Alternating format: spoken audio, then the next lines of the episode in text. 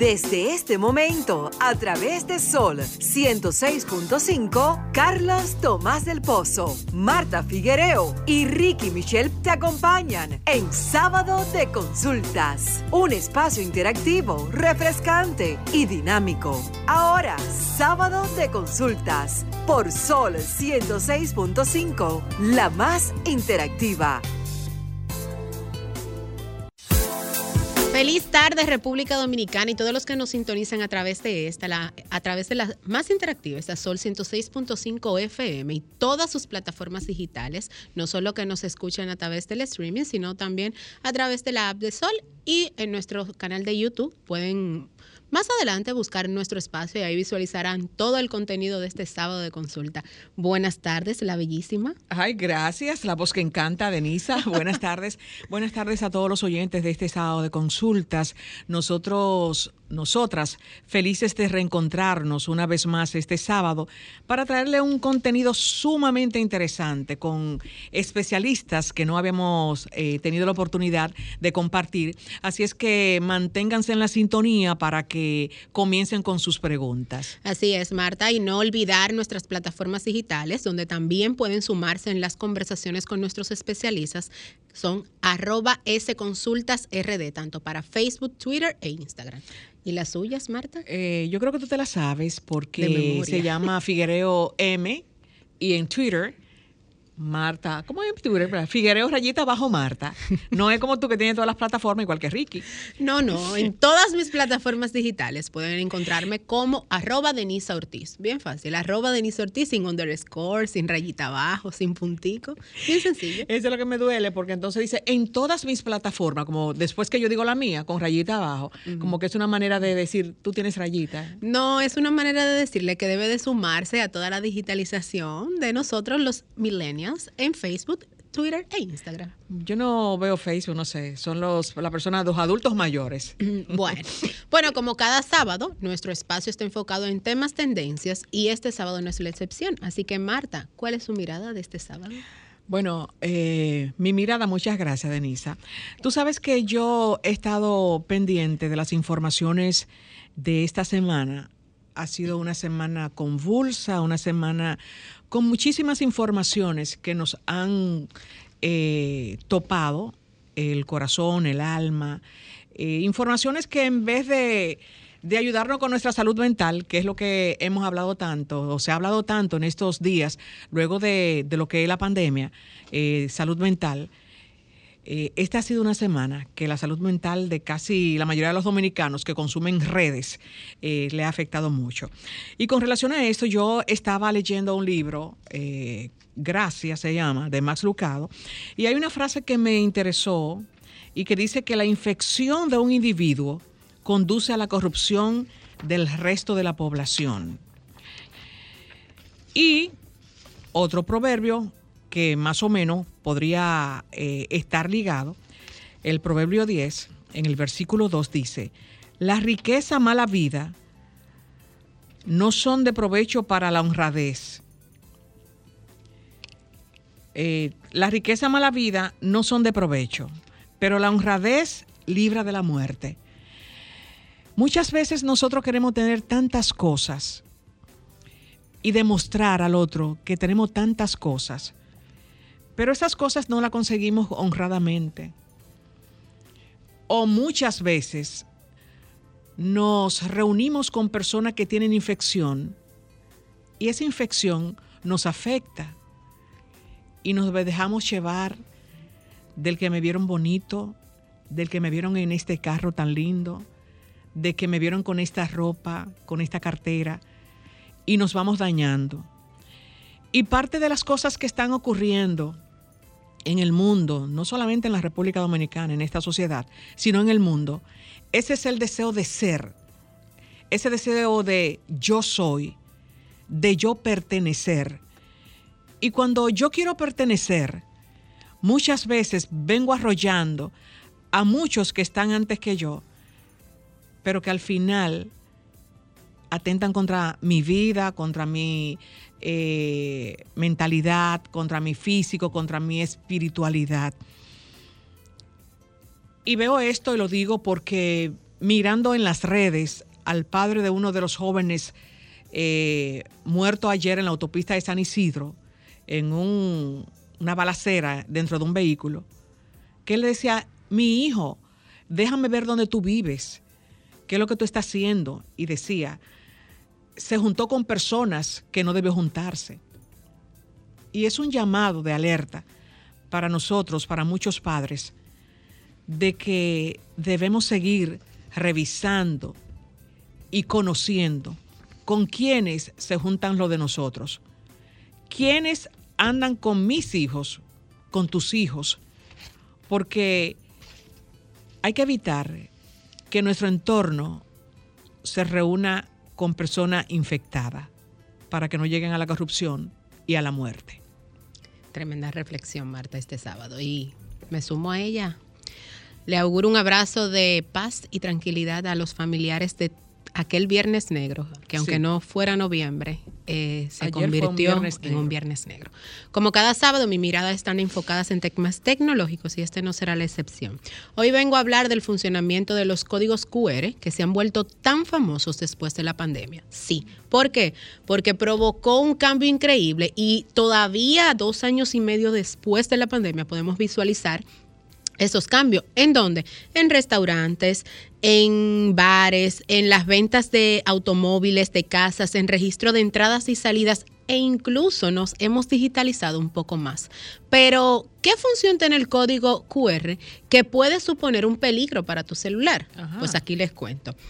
A pesar de que esto es una función, que son representaciones gráficas de datos digitales que nos permiten a nosotros imprimir y escanear dentro de nuestros smartphones, ya sean de la marca Android o, de la, con los sistemas iOS, esto nos permite, ya hoy en día usted va a un restaurante y en vez de entregarle un menú impreso con todos los precios, se le visualiza un código QR y usted escanea y ahí usted tiene toda la gama de todos los servicios que tiene. E incluso usted va a comprar una casa y ya no le envían un listado de precios, ya le envían un código QR donde usted puede visualizar toda la información de venta, tanto de un vehículo como de una casa.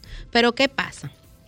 Como no todo es color de rosa en las redes sociales, los códigos QR son inherentes peligrosamente. ¿Por qué? Porque son una forma de almacenar datos y estos datos, al hacer clic, pueden generarse en nuestro correo electrónico y visitar un URL, para los que nos siguen, un URL es un enlace, un código, una www. para llamarlo de una manera más figurada, y nos lleva a un sitio web llamado phishing, que intenta engañarnos. ¿Por qué? Porque al confiar en ese código QR que estás eh, registrando o que estás visualizando, te va a pedir una serie de datos que tú vas a ingresar confiadamente porque lo estás haciendo desde tu smartphone, es decir, tu correo electrónico, tu nombre, tu, tu, apellido e incluso contraseñas de sitio web que a través de esto te genera un web ilegítimo y ese web ilegítimo te produce lo que nosotros llamamos un hackeo de identidad. Ah. ¿Qué pasa? Para evitar este tipo de situaciones, nosotros recomendamos usar aplicaciones que sean confiables, proporcionadas generalmente por el fabricante de tu equipo, ya sea por tu iOS o ya sea por tu smartphone Android. Entonces, ¿qué utilizar? Esas aplicaciones que son genuinas o exactas o que son verificadas por tanto por Google Play como por la app de, de Mac. Ah, bueno, por eso que muchas veces los correos se han desfigurado. Sí, recientemente, recientemente he recibido muchas denuncias de personas que le han hackeado sus correos electrónicos y me llamó mucho a colación este tema porque justamente han sido después de ellos haber intentado por un código QR y después de ese código QR, pues entonces le llegó una alerta de que alguien estaba accediendo a su correo y ahí se escandalizaron, me van a robar todo. Bueno, pues esto es lo que pasa. Entonces ya saben, vamos a descargar las aplicaciones confiables que sean proporcionadas por nuestros fabricantes y de esa forma vamos a evitar descargar códigos QR que sean personalizados. Y recuerden que la tecnología siempre está a la mano. Marta, ¿qué usted cree si vamos a nuestro primer contacto de publicidad? Sí, para luego entrar en materia con nuestra invitada. Claro que sí. No te pierdas más el contenido de sábado de consultas y retornamos en breve. Estás escuchando el interactivo de la orientación, sábado de consultas. Bueno, como decía Marta al inicio de nuestro espacio, hoy tenemos una consulta con un especialista que para nosotros es de muy grato placer tener en nuestro espacio porque es un tema que Marta lo abordó el pasado sábado y le damos la bienvenida a la doctora Rafaela Cuello Nin a nuestro espacio. Es geriatra y Marta el pasado sábado abordaba sobre esa, esa deficiencia que hemos tenido en nuestra sociedad con las personas mayores y que muchas veces ni siquiera sabemos a dónde acudir. Así que bienvenida a nuestro espacio, doctora Rafael. Muchas gracias, Denise. Muchas gracias, Marta. Eh, la verdad le agradezco no solo la invitación, sino el interés en, esta especialidad y en hacer un acercamiento con la población para hacer, hacer más de conocimiento cuáles son las necesidades de nuestros adultos mayores.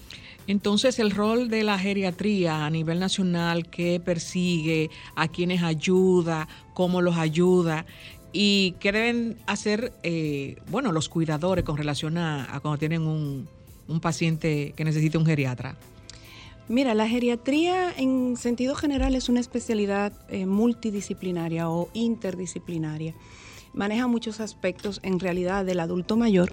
Este, vamos, el geriatra o la geriatría va a manejar tanto la parte psicológica como la parte mental, como la parte eh, física, ¿no? Las enfermedades físicas, las enfermedades mentales y los trastornos sociales en el adulto mayor. Y dentro de nuestro país, la geriatría, aunque para muchos tal vez sorprenda, no es nueva.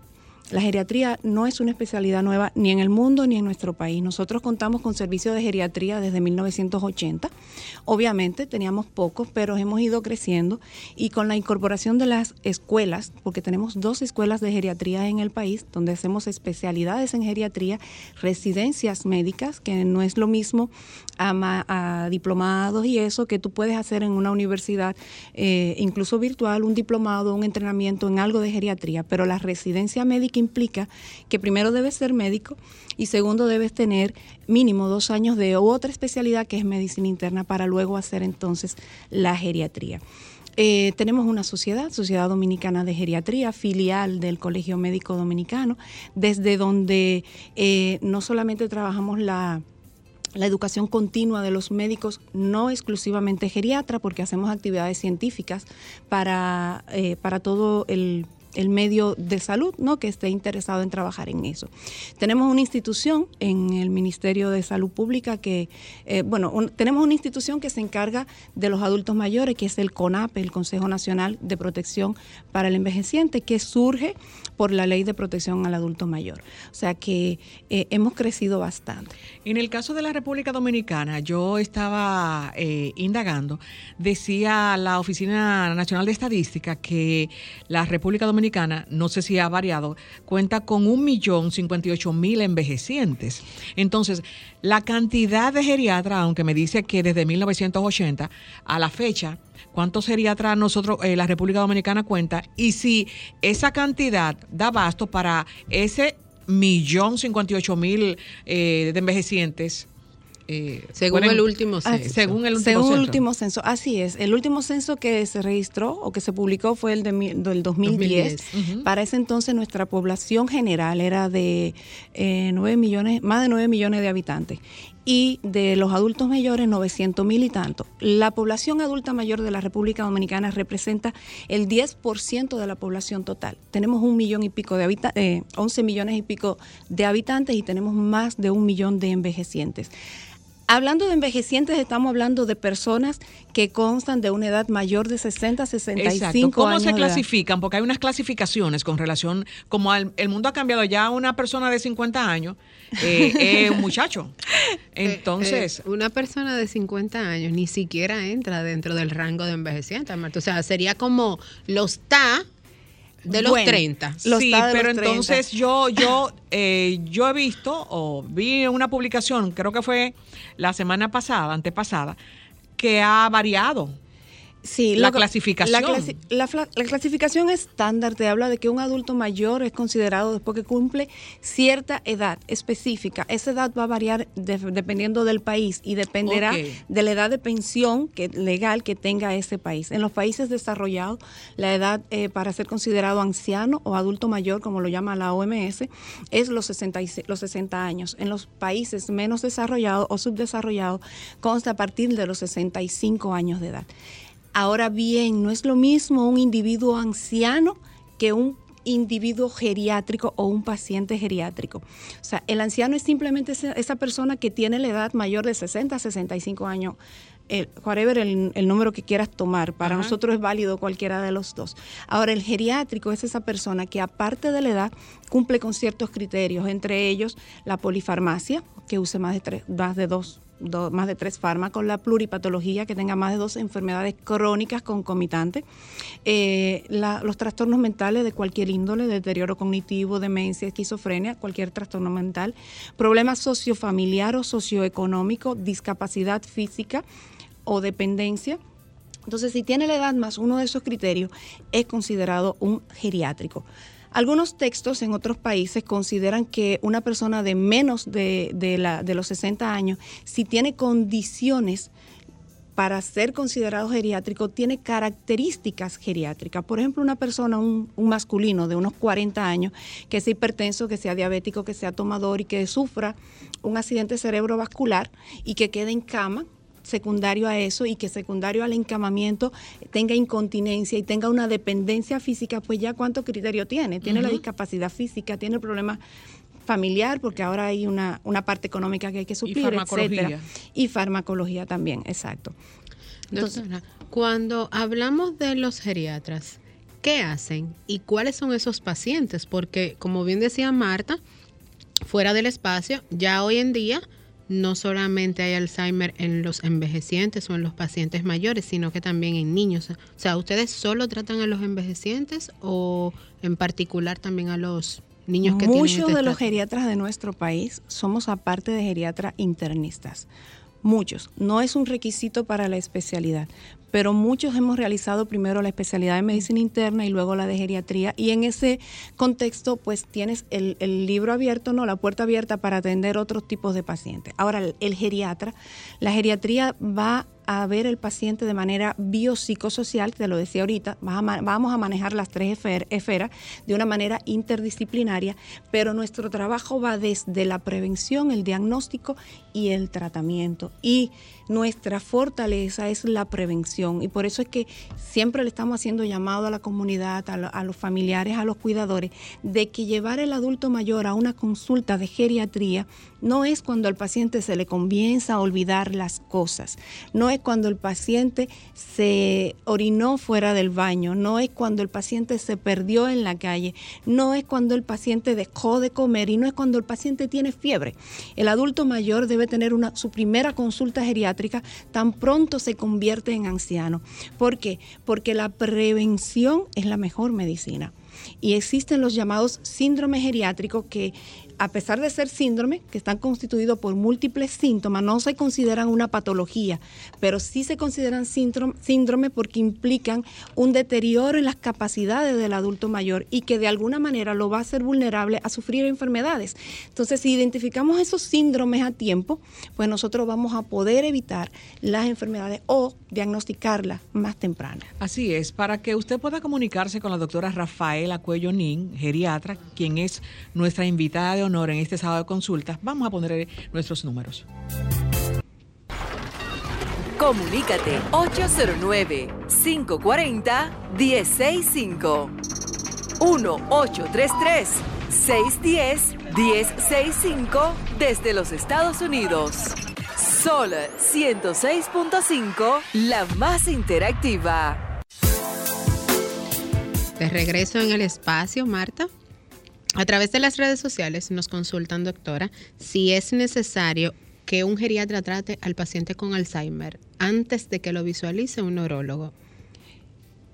antes o después eh, no, no tiene la relevancia. El paciente anciano con cualquier patología debe ser evaluado por un geriatra. La demencia el Alzheimer, hay muchas demencias, pero el Alzheimer, que es que más le llama la atención a la población, no es exclusiva del adulto mayor y tampoco es la única enfermedad que el adulto mayor puede tener. Pero si tienes un familiar o un paciente con una demencia, cual sea la demencia, o con cualquier otra enfermedad, debe tener la evaluación de un geriatra. Yo le preguntaba, doctora, con relación al millón 58 eh, de envejecientes en la República Dominicana, ya que usted decía ah, antes de, la pausa, cómo que uno tiene que llevar al, envejeciente antes de que presente eh, diferentes eh, patologías. Ahora, luego que ese envejeciente pertenece a esa geriatra, a ese geriatra, en el caso de que ya mi envejeciente yo no lo pueda trasladar, tiene la facultad ese geriatra de ir a mi casa, porque hay situaciones con eso, cuando el, el adulto mayor tú no lo puedes mover de la casa para conseguir un médico que te vaya a la residencia. La visita domiciliaria o la atención domiciliaria, para hacerlo más amplio, porque existen diferentes atenciones en domicilio, eh, médicas, epidemiológicas, etcétera. Eh, la atención domiciliaria es a nivel privado voluntaria a solicitud del, paciente o del familiar y a disposición, obviamente, del médico, cualquiera que sea su especialidad. La geriatría maneja diferentes eh, niveles de asistencia que son diferentes a los niveles de atención en salud primaria, secundaria que conocemos y los niveles de asistencia en geriatría son las unidades de emergencia, la unidad de agudo, que es lo que nosotros conocemos como internamiento, los pacientes que se hospitalizan, la unidad de crónico, que es lo que llamamos asilo, no se llaman asilos, se llaman hogares o residencias para adultos mayores. Y dentro de estas están de larga estancia, de mediana estancia, dependiendo si son permanentes o, o, o daycare o para el día solamente. También está la atención domiciliaria o la visita domiciliaria. La visita domiciliaria, como te decía, depende del de, el requerimiento del paciente y de la disponibilidad del médico para la asistencia. No debe ser una atención de emergencia, porque no tendrás los medios para atender una emergencia en un domicilio. Correcto. La puede hacer, eh, digamos que cualquier especialista que quiera hacer una atención domiciliaria no es exclusiva del geriatra, la hacen mucho los médicos familiares y a nivel público, en el sistema de salud, tendría el centro que tener una unidad geriátrica completa para ofrecer el servicio. Algunos centros hospitalarios lo tienen, en Santiago el Cabral Ibáez tiene la atención domiciliaria dentro de los servicios, pero son visitas programadas. En el caso, doctora, eh, perdona Denisa, eh, con relación al principio usted hablaba de, del Consejo Nacional para Envejecientes, CONAPE, y yo le comentaba eh, que la visión, la misión y, y los objetivos son muy buenos, son muy bonitos pero ¿qué tanto se están cumpliendo con relación a los envejecientes en la República Dominicana? Porque eh, usted decía que luego que tiene también la capacidad de derivar a un paciente que esté en la calle, que sea, que tenga todas las características para entrarlo a un hogar, de llevarlo a ese hogar. Pero ¿cuántos hogares maneja el CONAPE? Que pueda trasladar a envejecientes que no tienen las condiciones de pagar algo privado y que lo atiendan con todo lo de la ley, como dice. El número de hogares, la verdad no te lo puedo decir. No sé cuántos hogares tiene CONAPE bajo su supervisión. Eh, te puedo mencionar algunos. El San Francisco de Asís, que es el más grande que tenemos en el distrito, pero también tenemos en Boca Chica, hay un hogar de día que es como una estancia. en, en, Villamella hay otro en San Isidro, hay otro en Guerra. Muchos de ellos son dirigidos por... Eh, por monjas, ¿no? por hermanas católicas, y el servicio que ofrecen se basa en eso.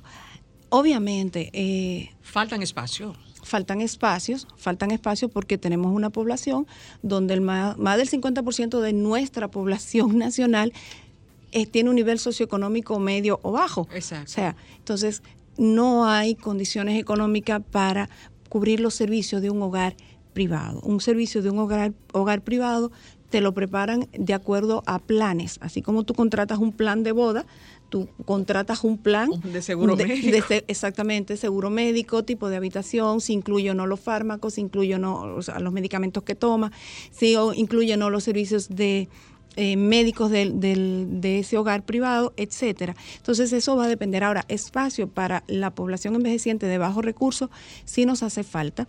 Eh, pero yo creo que independientemente de CONAPE, nuestra sociedad ha crecido en ese sentido, en conocimientos, en, oportunidades, en identificación de los problemas y en eso estamos trabajando. En eso está trabajando la Sociedad Dominicana de Geriatría y eso estamos trabajando todos los geriatras, tratando de ser portavoces para la población.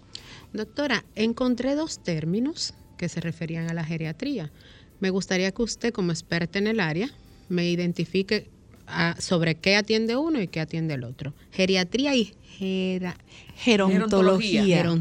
Muchas gracias. La geriatría es rama de la medicina. Es una especialidad médica. La gerontología es una especialidad social, rama de la sociología y de la psicología. Eh, Facultad de Humanidades. Nosotros no tenemos escuela de gerontología en el país. Las residencias de geriatría que tenemos, las escuelas de geriatría son escuelas de geriatría. Si recibimos, si reciben, y recibimos porque yo soy formada en el país, eh, algún entrenamiento en gerontología, pero no somos graduados con el título de gerontología. La gerontología trata la parte social, la parte económica, la disponibilidad, la familia, el aporte, el apoyo. Es como eh, tú vas a un centro y tú buscas bienestar social. En, un, en, en una unidad de bienestar social de un centro hospitalario donde se incluye el servicio de geriatría, debe haber un gerontólogo. Pero no tenemos muchos gerontólogos en el país. Entonces, cuando ustedes hacen la especialidad de geriatría, salen como doctores en geriatrías. Magíster en geriatría. Magíster. Ah, es una maestría. Sí. En el caso también, eh, con relación a esto de lo que trabajan los gerontólogos, eh, yo haciendo también una, comparando, una, una comparación sobre CONAPE y sobre CONANI. Es decir, CONANI es una institución independiente. CONAPE, es independiente. es una institución autónoma. Autónoma. Pero tiene una dependencia. Depende del Ministerio, del Ministerio de Salud Pública. Entonces, eh, como tantos niños hay en la República Dominicana, tantos ancianos también, envejecientes, mejor dicho, hay. Entonces, eh, podría ser que, esa dependencia fuese independiente para tratar más, eh, abarcar más lo que es el sistema de envejecientes en la República Dominicana. Y tener menos limitaciones, porque al ser una dependencia del sector público hay muchas cosas que no la puede abarcar porque depende de un presupuesto. Exactamente. En hace unos años CONAPE, o sea, cuando se creó CONAPE fue para darle autonomía. O sea, hace unos años era completamente la protección a los, porque CONAPE es Consejo Nacional de Protección al Adulto Mayor, era completamente dependiente de salud pública del Ministerio de Salud Pública. Al salir por la ley eh, de protección al adulto mayor, se crea el consejo, es para tener esa autonomía y trabaja autónomo. Trabaja autónomo eh, y bueno, eh, son muchas cosas, pero nosotros vemos muchas veces por las redes adultos mayores que viven de una forma sumamente precaria, donde no llega nada, que si no es a través de las redes o de, movimientos, de instituciones, de grupos que se encargan de, cambiarle la vida, bueno, y de muchas personas que también ayudan para, eso. y así uno se ve qué están haciendo y a veces uno se hace la pregunta, porque es de forma eh, infrahumana que, que hemos visto abuelitos cómo viven abuelitos, niños, mujeres. Eh, lamentablemente es una situación social nacional. Y decíamos ahorita que no hay espacio, o sea, no tenemos espacio, pero entiendo que sí tenemos interés y disposición y las cosas son al paso. O sea, hace 10 años no, teníamos no teníamos ni siquiera el consejo, entonces eh, hace más de 10 años. Pero se está trabajando. Es difícil identificar todos los sectores, cada punto de una población, un sector donde hay un envejeciente necesitado. Para eso debe hacerse, que imagino, que, CONAPE lo hace, debe hacerse el levantamiento por zonas, pero también está CONAPE como institución donde la, la comunidad, la sociedad, el familiar puede acudir y solicitar no solo información, sino servicios y ayuda. Exacto. Eh, con relación a los gerontólogos, eh, están en la capacidad también de trabajar con, con, los cuidadores, de darle también algunas referencias, o también los mismos geriatras con los cuidadores de, de, los envejecientes, porque tanto los cuidadores necesitan incluso hasta cuidado cuando están atendiendo a un Y ahí mismo uno me pregunta, ¿han visitado a la República Dominicana algunos gerontólogos de otros países con la finalidad de capacitar? No, no, con la final, finalidad de capacitar, no. Eh, dando atrás a la pregunta, es trabajo del geriatra orientar y educar al cuidador.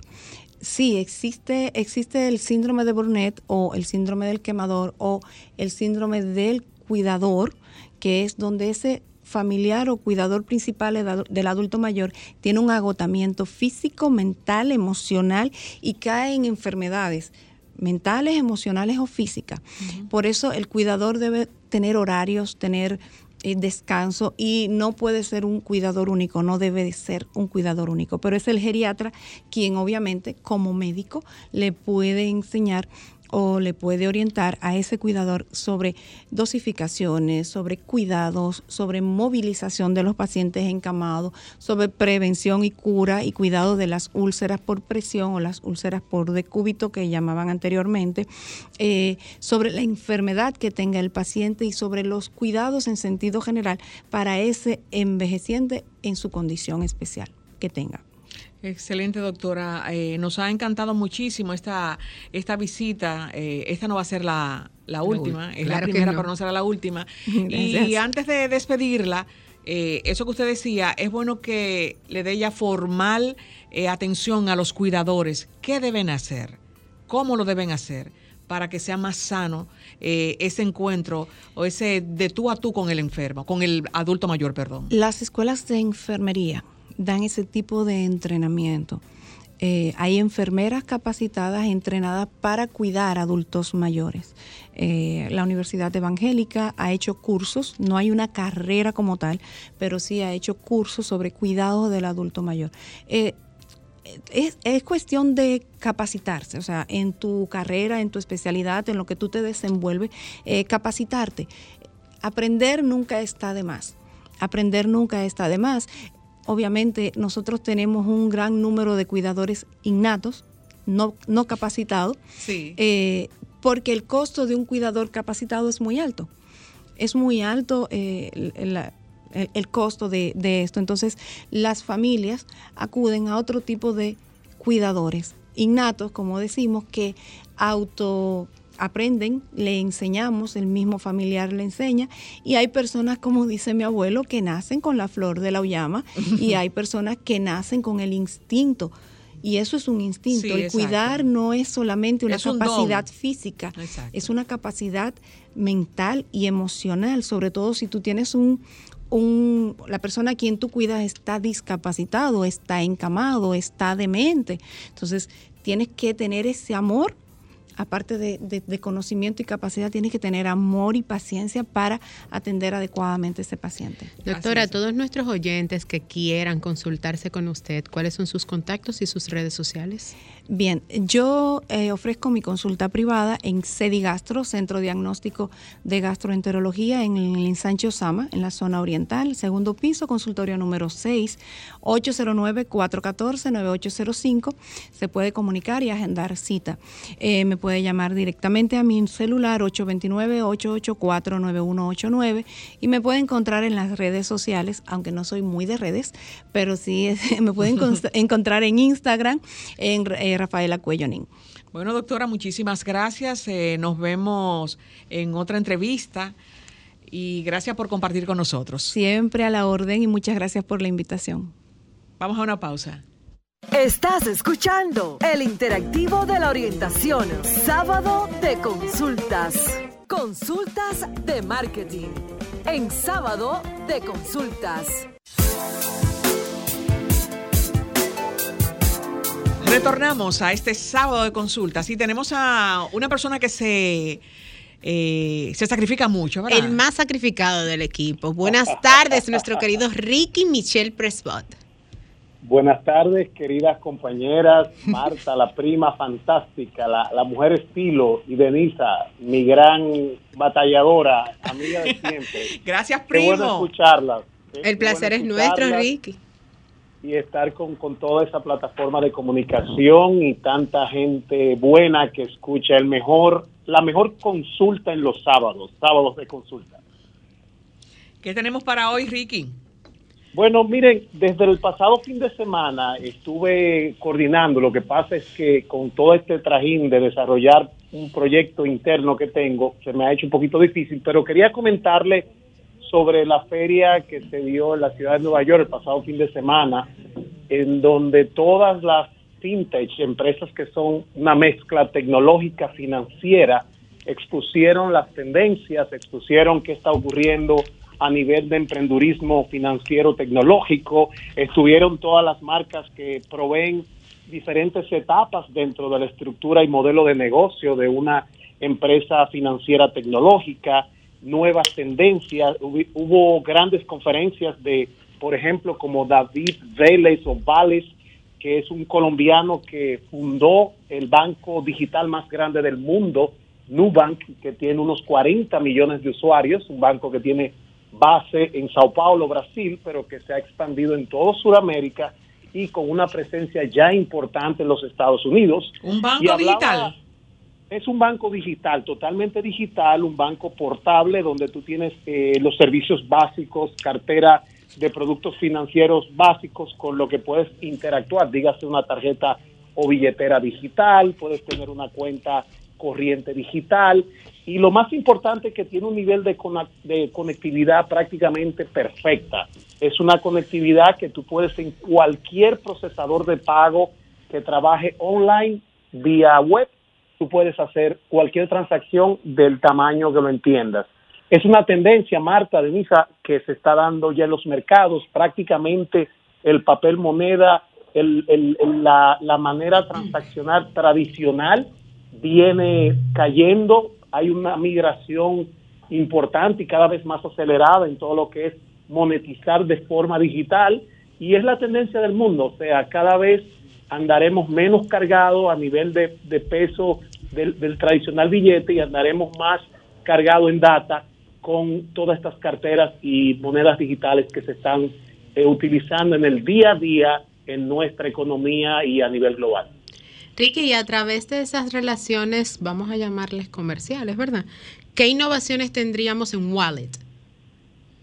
Bueno, Wallet, que es un proyecto nativo, un proyecto criollo, eh, programado y diseñado por dominicanos de pura cepa, es un proyecto que ha venido a ser un modelo de factoring digital para un segmento específico de la economía y permite que sus usuarios puedan portar un- una pequeña caja chica, una caja de liquidez para su rutina diaria a nivel operativa, con lo que estos pueden ahorrar mucho tiempo, pueden ahorrar, suelen ser más eficientes a nivel de que no tienen que desplazarse a una locación específica, sino que a través de su app pueden monetizar sus cuentas por pagar, sus cuentas por cobrar, pueden monetizar sus ingresos futuros, pueden moneti- monetizar una porción de una garantía de cobro que tengan. Entonces, Wallet ha estado acompañando al sector, en este caso transporte, en, en la monetización digital de estos. Excelente, Ricky. Agradecidos de este reporte, pero como bien dice Marta, como eres el más sacrificado del equipo, no te pierdas tanto, Ricky. No, la verdad, yo, yo estoy ya... Es un desahogo, con- primo, es un desahogo. No, no, les digo que eh, tengo, tengo unos, unas semanas muy ajateadas porque he estado trabajando un proyecto interno en la plataforma y por eso me he tenido el honor y el placer de estar con ustedes en cabina. Para mí es fantástico esa hora de comunicación de calidad que se genera en esa cabina en los sábados de consulta. Ay, muchas gracias. Te esperamos por acá. Bueno, Franklin, vamos a nuestro corte y al regreso retornamos con más de este sábado de consultas. Bueno, Marta, como cada sábado, el objetivo principal de este espacio es llevar tendencias, primicias y generar controversias dentro de nuestros internautas y también nuestros oyentes como cada sábado. Y hoy tenemos la visita, adivine de quién. ¿De quién? Nos visita Chris Mary Cipriani, ella es CEO de... Siempre ha estado en Zoom. Exacto, Ahora entonces hoy es su primera visita. Face to face. Así es, su primera visita aquí en nuestro espacio sábado de consulta de manera presencial. Presencial, correcto. Ella es la CEO de tu primer libro y tiene primicias muy importantes para todos los que siguen su, su página y su proyecto. Así- Bienvenida a nuestro espacio. Muchas gracias, muchísimas gracias a las dos, muchas gracias. De verdad, gracias también por permitirme estar aquí con ustedes Exacto. y verlas y darles un abrazo que me encanta. Eh, gracias. El placer es nuestro. Chris Mary, cuéntanos, porque anunciaste y generaste una expectativa a través de tu cuenta de tu primer libro RD en Instagram, Así es. que todo el mundo me escribió en privado y me decía, mira, como tú la conoces, van a cerrar tu primer libro, ¿qué es lo que pasa? ¿Qué es lo que van a anunciar el 2 de, de junio? Digo yo, bueno, espérense, yo no trabajo para tu primer libro, vamos a inscribirnos para entonces que nos envíen el enlace a ver cuáles son las primicias. Todo el mundo me dijo, tú la vas a llevar a radio, en radio lo vamos a escuchar mejor, así que... Adelante, Chris Mary. Bien, les cuento, les cuento, así es. Tuvimos unas expectativas porque tu primer libro se renueva. ¿Ah, Le sí? decimos adiós a todo lo que es eh, libros agotados, a un feed aburrido. Ahora vamos a interactuar, ser más dinámico, venir con cosas nuevas, a estar a la onda de los reel, que es algo que está muy en tendencia. Exacto. Videos. Venimos con invitados especiales, tantos nacionales como internacionales, que son autores. Ah, ok. También vamos a tener una membresía que fue nuestro boom, fue lo primero que lanzamos en estos días para nuestros clientes porque tu primer libro cumple dos años Wow. en este en este mes ya vamos para Tu primer dos libro años. es hijo de aquí también, de sábado de Claro. consulta. Ah, excelente, buenísimo. Pues vamos a celebrarlo en familia. Y ahora mismo lanzamos una membresía que tiene un costo de 2.795 pesos si tú las, la adquieres antes del lunes a las 11 y 59 de la noche. Vamos a repetir. Sí, esa membresía. El ¿Y qué costo- conlleva la membresía? Exacto. Ahora mismo. ¿Qué tú, qué tú adquieres con relación a, a- a la sí. membresía? Esta membresía adquiere un 10% de descuento en todos nuestros libros, no importa si son novedades. O sea, esos libros que están en tendencia, que todavía no han salido, que vienen en camino, Wow. desde ya vas a tener un 10% de descuento, que usualmente las novedades no tienen descuento. Y también venimos con un grupo VIP en Telegram, Oh. donde nuestros clientes VIP se van a enterar de todo lo que viene, de todo lo que viene para tu primer. Independientemente de qué, de, qué, eh, de qué sea el libro, si es ciencia, si es de lo que novela, sea, literatura. De todo, de todo. Y lo mejor de todo es que este precio de 2.795 no es un precio mensual, es un precio anual. Ay, Oh. pero- 12 meses. Excelente, excelente, porque en un año hay muchísimos autores que tiran incluso hasta más de uno. Claro, 100%. Y, y que generalmente, por ejemplo, las millennials como yo, siempre vivimos alerta a los libros de juveniles. Por ejemplo, nuestra autora favorita, que tú bien la conoces, porque siempre te vivo, ay, mira, quiero el libro de fulana, quiero el libro de fulana. Entonces, eh, esos dos mil y pico de pesos, Sí, sí, No, sí. y es un 10%. Y tú sabes que cuando salen primero No los he libros... terminado. Ah, ok. No he terminado. ¿Cómo? Seguimos. Ah, porque hay más. Eh, seguimos. Nosotros también tenemos una sesión de oferta en nuestra página web. Vas a a tener Marta le encanta esa sección. vas a tener descuento sobre descuento. O sea, que si nosotros tenemos un 15% de descuento en un, li- en un libro, en la sesión de ofertas, tú por ser miembro vas a tener un 25% de Exacto, descuento. eh, los 10 que tenía por, por ser miembro, por la membresía, correcto. Exactamente. O sea que ya tú sabes cómo te va a llegar ese libro. Todavía no he terminado. Seguimos. Sí. Esta membresía, aparte de todo esto que trae, también si lo compras el lunes, dentro de las primeras 300 personas, te vamos a regalar un mes totalmente gratis. Gratis de la, De la membresía. de la membresía para Con- lo del próximo año. Exactamente. Cuando te toque la renovación, ya cumpliste tus 12 meses, vas a tener un mes más de, de gracia. ok, ex- extendida. La membresía se Exactamente. va a extender un mes más. Exacto. Es Sí. decir, que si yo hago mi inscripción ahora, hoy estamos a 4 de, de De junio, entonces el próximo año, el 4 de junio del 2023, mi membresía en vez de vencerse en junio, se vencería en julio del 2023. Si tú Exactamente. aprovechas de las 300 primeras personas, Exactamente. Bueno, de comprar un libro. Exactamente. Un lunes. Está muy tentativa, correcto. Y el precio regular ya el martes, o sea, 12 de la noche martes, va a estar a 4.595 la membresía. Ok. Entonces, esas son partes de la primicia con la que venimos, pero sí venimos con un montón de cosas más, eventos presenciales. De verdad que muchas invita- invitaciones de tantos autores nacionales como internacionales, porque estamos haciendo una muy buena conexión con todos tipos de autores.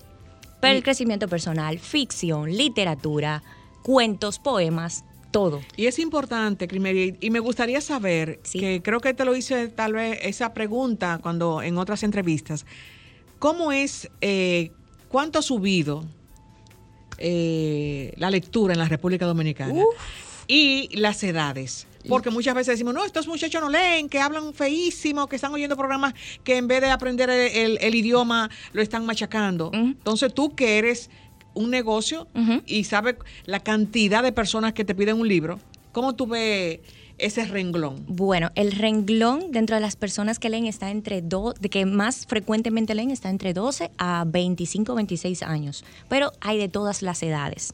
No, en nuestro país ha aumentado ba- bastante la lectura y lo que más me emociona y me apasiona es que esas cosas que quizás se esté quedando en la casa o en las escuelas, los niños lo están aprendiendo, los jóvenes, los adultos, los están aprendiendo a través de libros, que son puede ser crecimiento personal, puede ser la imaginación, que me encanta la imaginación de la juventud de ahora, me fascina de nosotros los jóvenes. Claro, De- de los nosotros, millennials, de, de nosotras las ¿Tú millennials. crees que la, que la saga de películas también ha ayudado mucho a que muchos jóvenes Sí. eh, se interesen por la lectura? Ya no verla en pantalla, Sí. sino solamente eh, también comprar y Sí, leerla. Sí, así es, sí. Chris Mary, aparte de esta, estos eventos que han pensado ustedes expandirse no solo en territorio nacional como Santo Sí. Domingo, Santiago, porque dicho sea de paso, se envían libros al interior del país. todo el país, todo Entonces, el país. el otro día me preguntó alguien si a través de tu página se podía conseguir un libro en el exterior. ¿Es posible? Sí, principalmente en España. ¿Cómo? Pero España está más Pues, lejos que. Estados Unidos. Sí. Principalmente en España y sí venimos con otras cosas, venimos con también con alianzas también fuera del país, donde no solamente nos vamos a quedar en el territorio dominicano Es importante. y también ya para otra de las novedades con las que venimos, que venimos con más de 100 mil títulos en nuestra nueva página web. Wow. Con más de 100 mil 100 títulos. mil títulos. O sea, perdurará el enlace www.tuprimerlibro.rd, Sí. pero la variante que ustedes van a tener, Una nueva página web. ¿cómo? Y 100 mil títulos. No habrá la palabra agotados en la página web. Excelente, excelente. Bueno, súper nosotros te deseamos muchísima suerte en este Gracias. nuevo proyecto. Bueno, este proyecto ampliado. Gracias. Podría La extensión, Exactamente. extensión del proyecto. Gracias, Chris Mery. Es bueno que reitere tus redes para que muchas Claro personas que, sí. no conocen tu primer libro lo conozcan. Bien, estamos en YouTube, estamos en Instagram como tu primer libro y también nuestra página web www.tuprimerlibro.com.do. Excelente. Así es. Marta, lamentablemente llegamos al final de nuestro espacio, ya pero vamos. no podemos irnos sin darle un fuerte abrazo a Kelvin Torres desde New Jersey, que nos envía un saludo y está en sintonía con el espacio. Al igual que nuestro querido Carlos Tomás del Pozo reporta su sintonía, así que gracias por seguirnos a través de la más interactiva, esta Sol Te queremos, 106.5 te queremos, FM. hermano. Y recordarle a todos nuestros oyentes que nos vemos el próximo sábado aquí de 1 a 2 de la tarde con nuestro querido amigo Franklin. Esto ha sido todo por hoy. Gracias, Franklin. Feliz fin de semana. Buenas Y, tardes. Marta, nos encontramos en otro espacio.